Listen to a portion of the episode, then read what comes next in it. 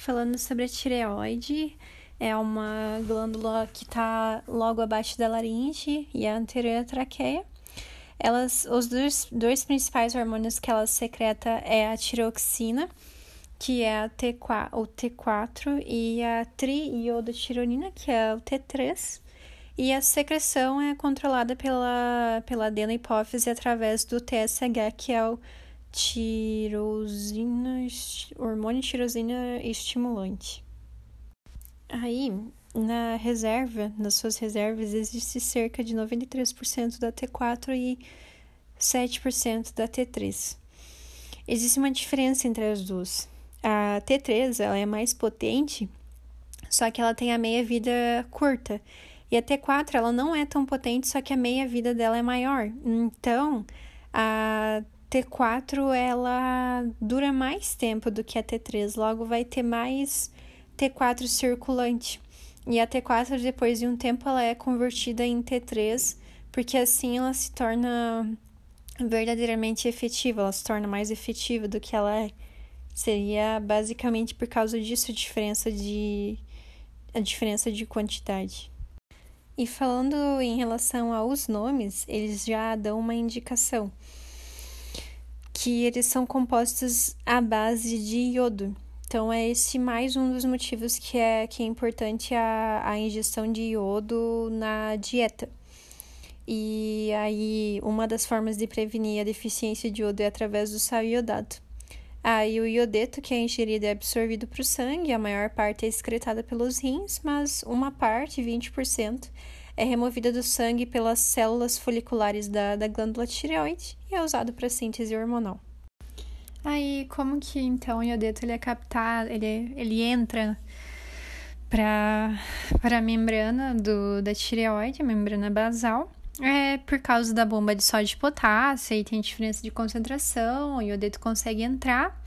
O TSH estimula a atividade das proteínas que vão transportar esse iodeto depois para dentro da, da, da tireoide e é basicamente isso.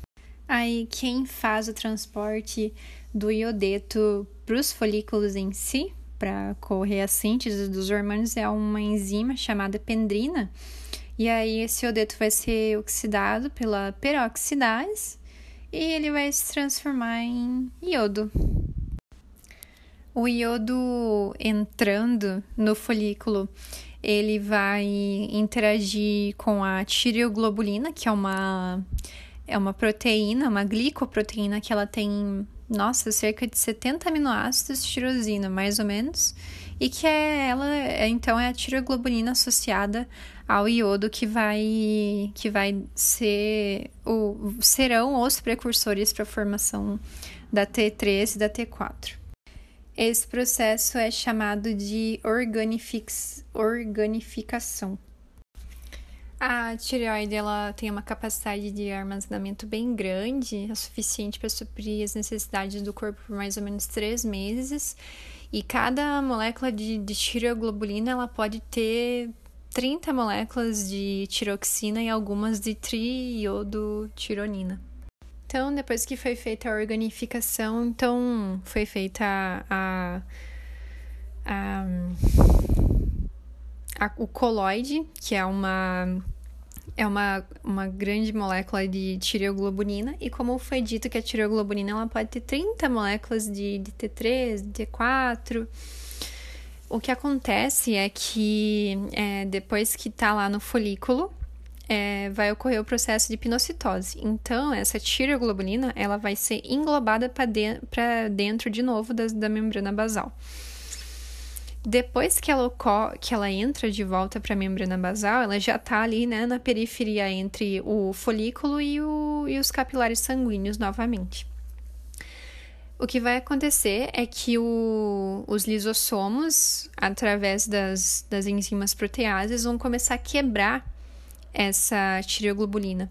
Porque nessa, nessa tireoglobulina a gente tem T3, tem T4, tem MIT e DIT, que seria monoiodotirosina, diiodotirosina, só que tá tudo junto. Então as proteases elas clivam, elas cortam em pedacinhos. Aí elas quebram a T3 e a T4, que simplesmente vão por difusão simples, vão para o sangue, então, para serem utilizadas. E as outras partes que sobram, a MIT e a DIT, elas são.